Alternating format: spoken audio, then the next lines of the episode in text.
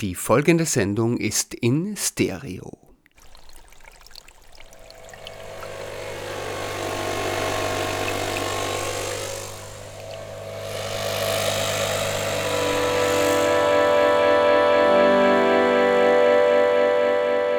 Die Gehörschnecke. Die Sendung zum Zuhören.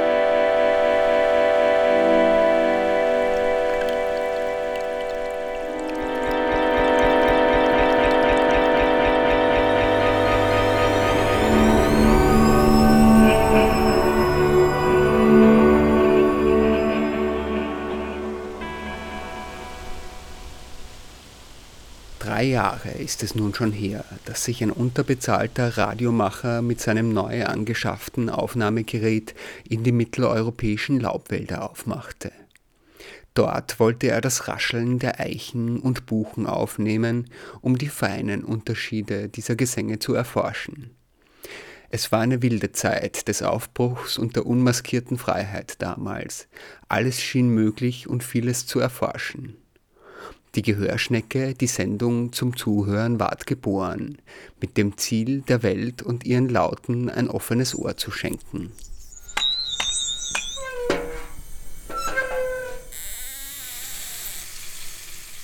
Heute, gut drei Jahre nach dieser Geburtsstunde, wollen wir zurücklauschen zu den rauschenden Anfängen und anschließend noch ein Ohr ins Feld der akustischen Ökologie werfen.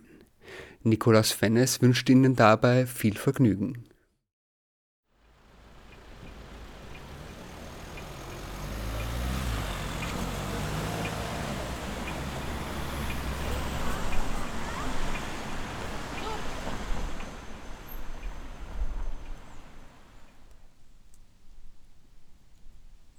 Blätterrauschen vom Rascheln und Knistern.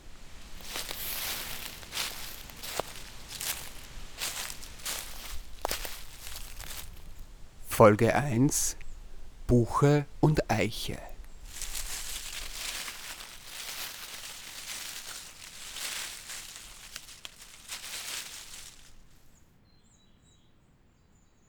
Unter Blätterrauschen kann sich wohl jeder und jede etwas vorstellen. Es ist der manifestierte Klang des Windes in seiner ausdrucksstärksten Form dass aber Blätterrauschen nicht gleich Blätterrauschen ist und uns der Klang der Bäume auch etwas über den Artenreichtum der uns umgebenden Flora erzählen kann, bedenken aber sicher die wenigsten. In der heutigen Folge wollen wir uns deshalb in die Laubwälder Mitteleuropas begeben, in den Wienerwald und in die Fruška Gora in der serbischen Vojvodina. Dort lauschen wir der Königin und dem König der Wälder, der Rotbuche und der Eiche.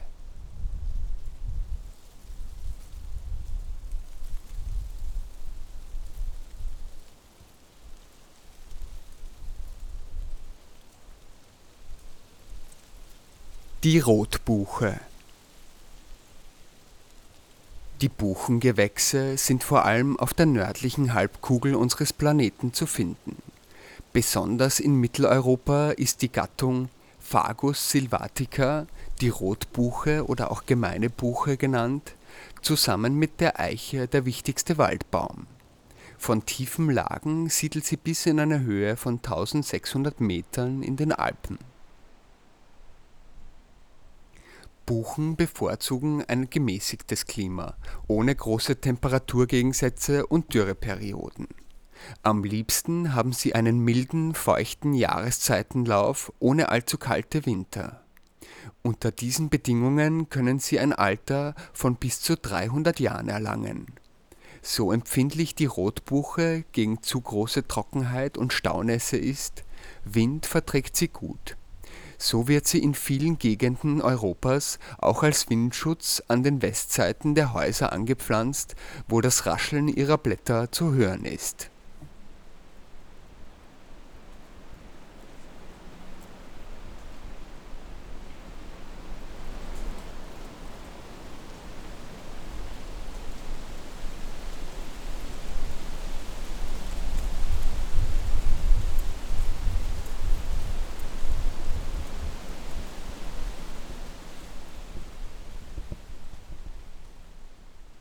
4500 Jahre ist es jetzt schon her. Gegen Ende der letzten Wärmezeit im Subboreal, da waren noch die Eichen in unseren Breiten vorherrschend. Dann begann sich jedoch das Klima langsam zu verändern. Niedrigere Temperaturen und häufigere Niederschläge begünstigten das Vordringen der Rotbuche in den folgenden tausend Jahren sodass seit dem Beginn der Nachwärmezeit, dem Subatlantikum vor etwa 2800 Jahren, die Zeit der Buchen in Mitteleuropa angebrochen ist.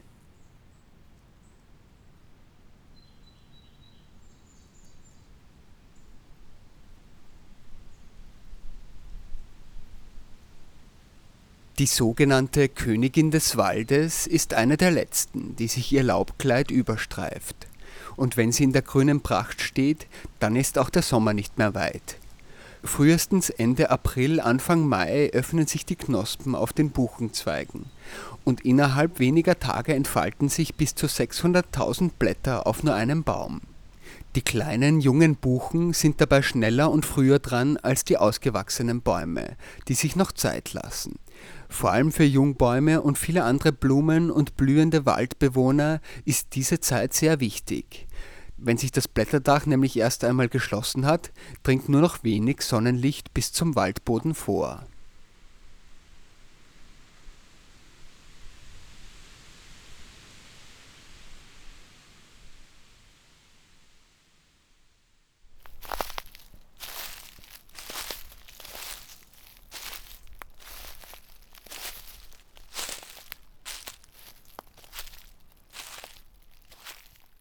Im Laub der Buche findet man im Herbst die Bucheckern.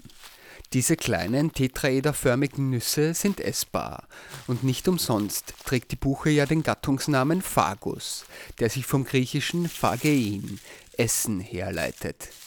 So zogen die Menschen auch in den Jahren nach dem Zweiten Weltkrieg in die Wälder, um dort Bucheckern zu sammeln, aus denen sie Speiseöl pressten. Aber auch die frischen Blätter galten als Frühlingsdelikatesse, die es sich zu kosten lohnt.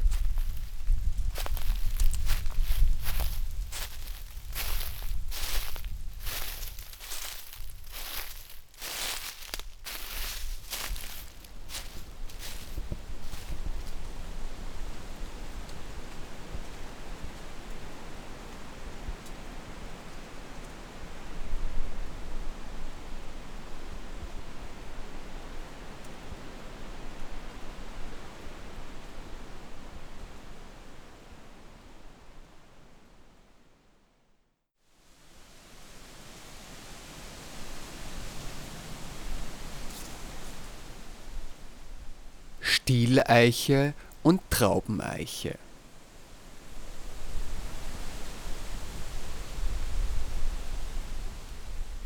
Die Stieleiche und die Traubeneiche gehören zur Gattung der Buchen und sind zusammen mit der Rotbuche die Hauptbewohner der großen Mischwaldgebiete Mitteleuropas. Sie lieben trockene Sommer und milde Winter und ihre Wurzeln meiden, wie die der Buchen, Staunässe und einen hohen Grundwasserstand. Eichen sind sehr langlebig und ein Alter von 500 bis 800 Jahren ist keine Seltenheit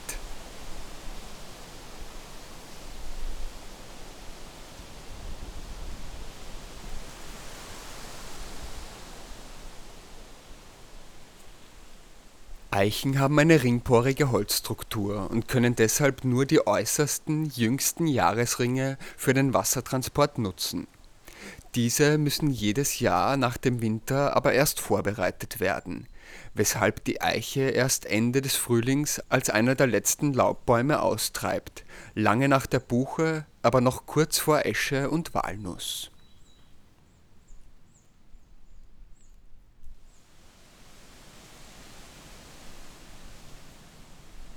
Im Gegensatz zum ruhigeren Rauschen der Rotbuche hat das Rauschen der Eiche durch die gelappten Blätter und die festeren Äste einen stark ausgeprägten hochfrequenten Raschelanteil.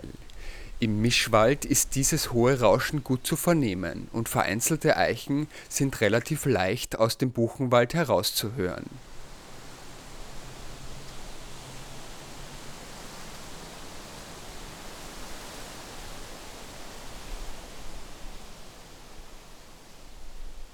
In seinem Buch Bäume tief verwurzelt schreibt der Autor Andreas Hase über diesen charakteristischen Klang das Rauschen der umtosten Eichenblätter hat nicht den sanften Nachklang der Linde, nicht das kecke Säuseln der Birke und nicht das hingebungsvolle Brausen der Kastanie. Es ist der unbedingte Wille, der feste Drang zu leben und zu sein, von dem uns die Eiche in ihrer wortlosen Sprache erzählt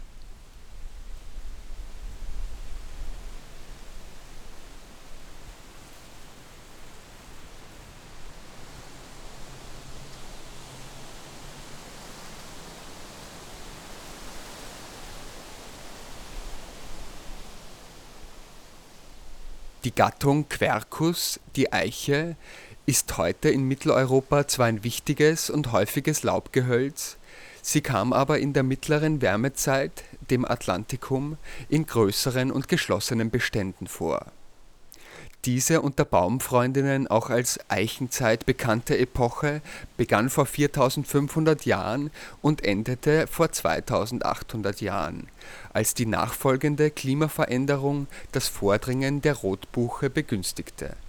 Und so sind Eiche und Buche auch Zeugen des Klimawandels. Der Mensch hat aber viel zur Förderung des Eichenwaldes beigetragen die Früchte waren für die Schweinezucht von großer Bedeutung, da sie sehr nahrhaft sind. Wie Kühe auf die Weide wurden die Schweine in den Wald getrieben, eine Praxis, die auch heute in manchen Regionen üblich ist. Im Herbst sind die Eichen so auch gut an ihrem Laub zu erkennen, indem man immer wieder das Knacken der Eicheln hören kann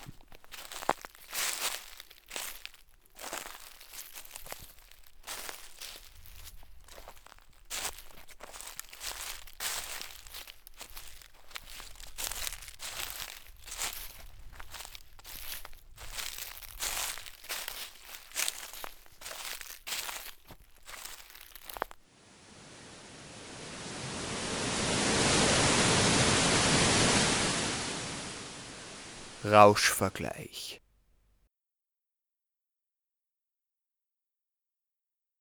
Um die Königin und den König des Laubwaldes im Getöse auseinanderhalten zu können, empfiehlt es sich, genau hinzuhören.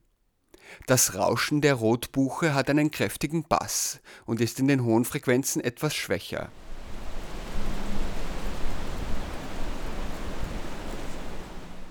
Physikalisch lässt es sich mit dem roten Rauschen vergleichen, das nach seinem Erfinder auch Brownsches Rauschen genannt wird.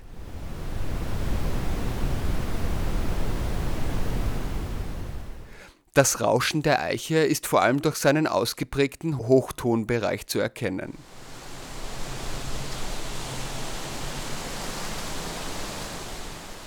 Es entspricht physikalisch eher einem Rosa-Rauschen, bei dem die Amplitude in den hohen Frequenzen nicht so stark abnimmt wie beim roten Rauschen.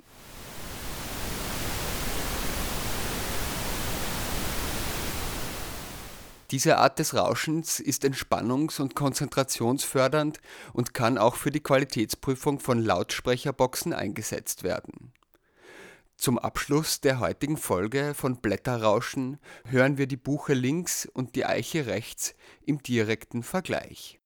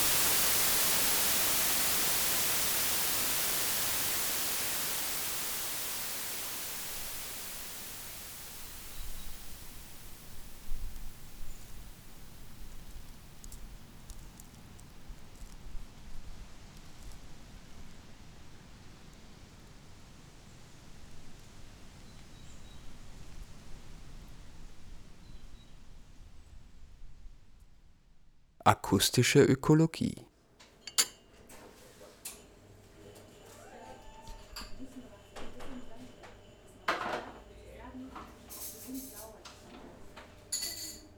In der K&K Hofbäckerei in der Linzer Pfarrgasse warte ich bei einem großen Mocker- und Kaffeehaus Geräuschkulisse. Herein kommt Peter Androsch, setzt sich zu mir und bestellt eine Limonade und ein gefülltes Laugencroissant. Und dann beginnt er von der Hörstadt zu erzählen, dem Verein, den er 2006 mitbegründet hat und der sich mit dem wohlklingenden Feld der akustischen Ökologie beschäftigt. Die akustische Ökologie ist entstanden in den 70er Jahren, an, vor allem an äh, kanadischen Unis von Mary Schaefer entwickelt und geht also von einem einfachen Ausgangspunkt aus. Wir nennen uns nicht ohne Grund Personen, was aus dem Lateinischen abgeleitet durchaus auch als Durchklinger interpretiert werden könnte. Und die akustische Sphäre ist wahrscheinlich eine ganz prägende für den Menschen. Nicht ohne Grund gibt es Kommunikation ohne Akustik nicht. Ausnahmen bestätigen natürlich die Regel, aber Reden und Hören ist halt einmal ein akustisches Phänomen, für das man bewegte Luft braucht. Also wenn man sozusagen dieses Grundrecht der Kommunikation ernst nimmt, dann muss man schauen, wie die akustischen Verhältnisse sind. Und die akustische Ökologie versucht halt, wie halt könnte man auch wieder aus dem Griechischen ableiten, was Ökologie heißt, nicht die Hauswirtschaft. Wir müssten halt dann die Schallwellen ordentlich bewirtschaften. Und da ist ein schöner Gedanke, der uns fasziniert und der bis heute faszinierend ist, finde ich, dass die akustischen Ökologen sagen, Schall ist eine Ressource, die gehört bewirtschaftet wie andere lebensnotwendige Ressourcen, Wasser, Luft, Boden. Also ist es ein politisches Thema. Wie reguliert man den Zugang? Das ist, klingt recht abstrakt, ist aber gar nicht abstrakt. Denkt man an das Lärmthema. Wir wissen, dass zum Beispiel Kinder, die im Lärm aufwachsen, viel Entwicklungsverzögerungen haben, die es wahrscheinlich ihr ganzes Leben lang nicht mehr aufholen können. Spracherwerb ist viel später. Zweites Beispiel. Wir wissen, dass ein Drittel aller Herzinfarkte und Herz-Kreislauf-Erkrankungen auf akustischen Stress zurückgehen, nicht auf Lärm. Hm? Das ist ja dann, es gibt ja, meistens denken ja die Leute bei Schall nicht an was Positives, sondern an was Negatives. Kommt sofort dann der, das, das Totschlagwort Lärm und niemand weiß, was Lärm ist. Nicht? Aber eigentlich so ein Ansatzpunkt der Hörstadt war es, Schall als diese positive Ressource zu sehen und vor einer defensiven Strategie wegzugehen, sich vor irgendwas zu schützen, zu einer gestalteten Strategie zu kommen, wie gestalten wir unsere akustische Umwelt. Es wird insofern immer wichtiger, wenn man daran denkt, wie so weltweite Entwicklungen ausschauen. Ländliche Gebiete dünnen aus, Ballungsgebiete werden größer, dichter besiedelt, wir haben fast mittelalterliche Probleme, es wird immer enger. Aus dem Grund ist ja auch die Schweiz führend in der Akustik, weil die also diese, äh, diese Notwendigkeit früher hatten, Schallverhältnisse zu gestalten. Durch die Alpen ist alles viel enger, der Lärm ist also viel früher erkennbar, auch die negativen Aspekte, aber auch die positiven sind auch schneller erkannt worden. Also ist ein großer Schwerpunkt und bis heute sind viele unserer Partner Schweizer, die da also denkerisch sicher um einige Jahrzehnte voraus sind. Auch in den flacheren Regionen von Österreich soll mit den akustischen Ressourcen sorgfältig umgegangen werden, dachte sich Peter Androsch. Und das führte zur Gründung der Hörstadt, einem Labor für Akustik, Raum und Gesellschaft, in dem Schall von Anfang an auch als politisch gedacht wurde. Politisch in dem Sinn, dass man sagt, okay, das ist eine gesellschaftliche Aufgabe, akustische Verhältnisse zu gestalten. Wenn wir also das nur den Marktkräften überlassen, dann haben wir das, was wir in Österreich heute haben. Wir haben praktisch nur zugemauerte Landschaften mit Lärmschutzwände und man ist ganz überrascht, wenn man nach Bayern kommt, dass dort nirgends Lärmschutzwände gibt. Weil die halt eine akustische Strategie haben, nämlich eine Raumplanung, die den Namen verdient. Geschlossene Siedlungsgebiete, dazwischen nichts. Normalerweise muss man die Hasen und Rehe vor dem Lärm nicht schützen, die schützen sie selbst. Und es ist bei uns nicht der Fall, weil es eine ganz starke Lärmlobby gibt, die also nur ein Interesse hat, alles niederzuschützen und Lärmwände möglichst über ganz Österreich zu verteilen. Ein ganz einfaches Beispiel. Ja. Ein ganz himmelschreiendes Beispiel ist die Architektur. Wir bauen Universitäten, in denen man weder hören noch reden kann. Wir bauen Schulen, in denen man weder hören noch reden kann. Die Architekten sind also akustische Idioten, kann man im Normalfall sagen. Und niemand stört das. Ja? Akustik und Raum kann man eigentlich in eins nehmen. Ne? Also Schall ist immer bewegte Luft und der, der sozusagen die Eingrenzung dieser bewegten Luft macht, ist der Sounddesigner. Und dieses Sounddesign ist von vier Parametern abhängig: Volumen, Form, Oberfläche und Material eines Raums. Das sind alles Architektenentscheidungen. Und wenn dann nachher sogenannter Akustiker kommt, kann er eigentlich nur mehr das Böse etwas weniger böse machen. Also eigentlich gehört die, die Akustik an den Beginn des Planungsprozesses gesetzt und nicht ans Ende. Sieht man ja, dass das Wissen da wäre. Ja, historisch gesehen braucht man sich nur den Unterschied zwischen katholischen und protestantischen Kirchen anschauen. In der katholischen Kirche war es immer wurscht, was geredet wird, weil eh niemand was verstanden hat. Wird gesungen und lateinisch geredet, egal. Da hat man ganz ein anderes akustisches Ideal gehabt, nämlich gregorianischer Choral, das Mysterium verteilt sich in, im Raum. Mit dem Protestantismus alles anders geworden, das Wort des Einzelnen ist wichtig geworden, also die Sprachverständlichkeit ist in den Mittelpunkt gerückt. Und angefangen hat es dann mit diesen Schalldeckeln, die jeder kennt. Bei der Kanzel ist dann oft drüber gebaut worden so ein Schalldeckel, der den Schall des Redners nach unten zur Gemeinde reflektiert. Aber es ist ein ganz anderes Bauideal entstanden also hohe Sprachverständlichkeit, das eigentlich in Wien dann fast zur Perfektion gebracht worden ist im alten Sitzungssaal des Parlaments von Theophil Hansen, wo man ungefähr 1000 Leute mit einer ganz normalen, ungeübten Stimme problemlos ansprechen kann. Also man muss fast zynischerweise sagen, mit dem Entstehen der technischen Akustik ist das akustische Bewusstsein verschwunden. Das sind alles so Dinge, die ja zur Hörstadt bis heute gehören.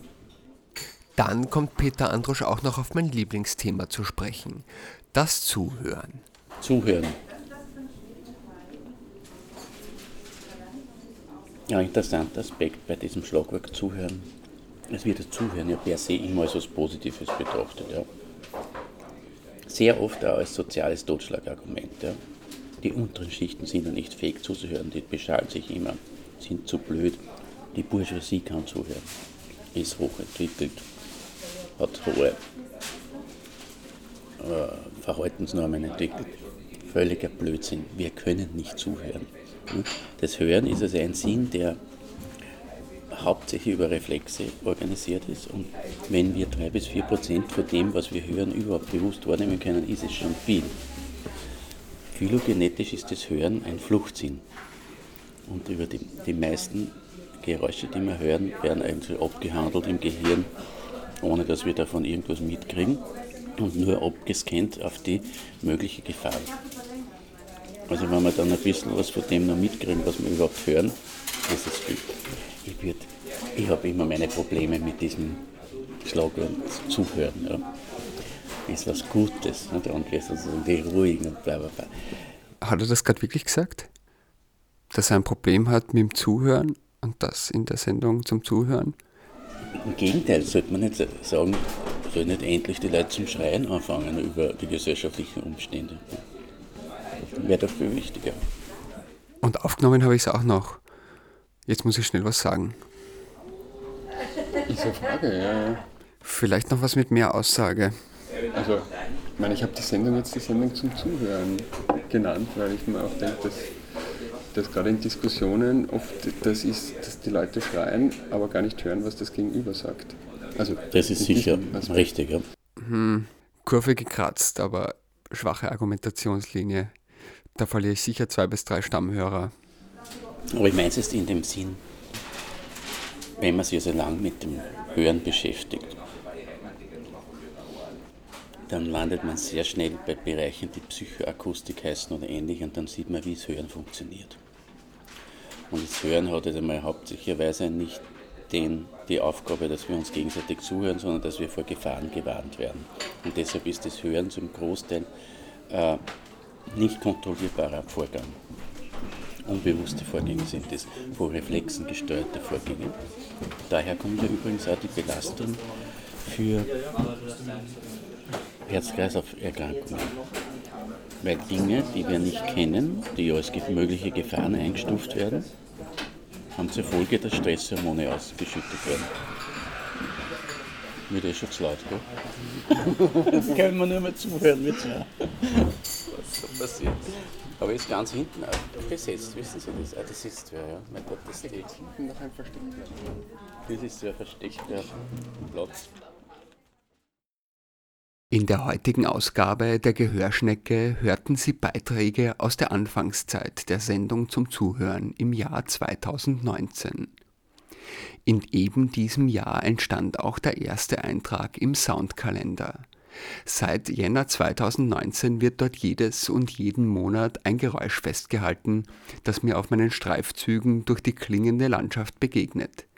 Im stürmischen November 2021 war dies ein Schilfgebüsch auf einer Lichtung im Wienerwald, das in säuselndem Pfeifen den Westwind durchschneidet.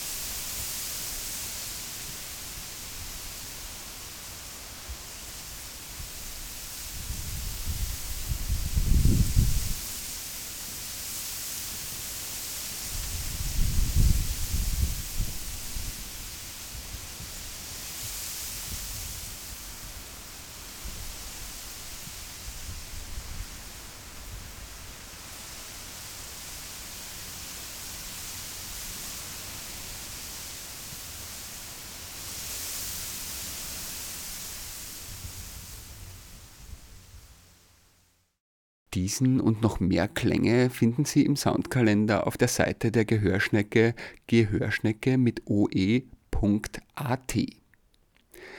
Das war's für heute. Nikolaus Fennes wünscht Ihnen noch einen schönen Tag. Bis zum nächsten Mal.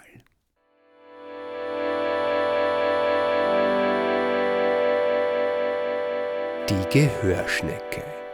Die Sendung zum Zuhören.